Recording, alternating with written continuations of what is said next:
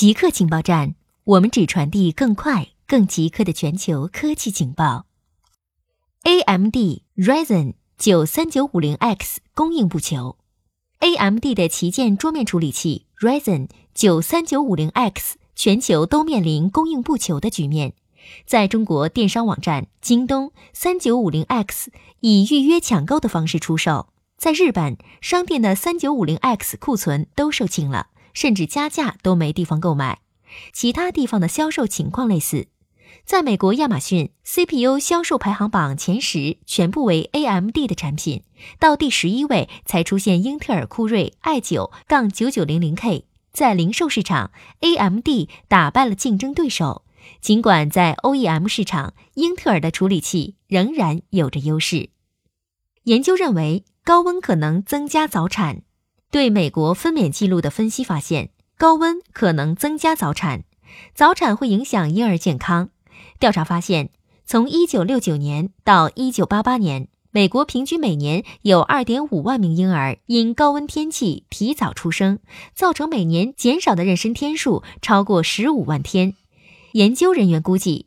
在最高气温超过三十二点二摄氏度的日子里，出生率会增加百分之五，妊娠天数平均减少六点一天，有些分娩会提早两周发生。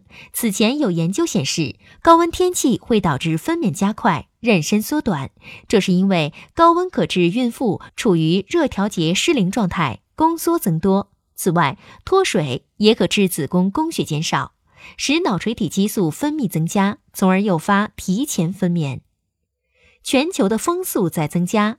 根据发表在《自然气候变化期刊》上的一项研究，对气象数据的分析发现，全球风速过去十年显著增加。研究人员称，这对风力发电厂有利，因为更高的风速意味着风力涡轮机更有效率。论文作者之一的普林斯顿学者蒂莫西·舍琴格称。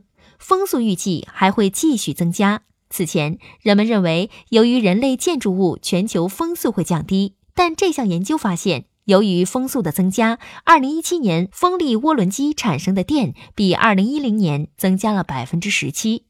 研究人员称，海洋的震荡模式影响了风速。海底光缆可用于探测地震。根据发表在科学期刊上的一项研究。U.C. 伯克利的科学家将海底光缆用于监测地震。研究人员利用蒙特雷湾海底光缆中一段长约二十公里的部分进行了实验。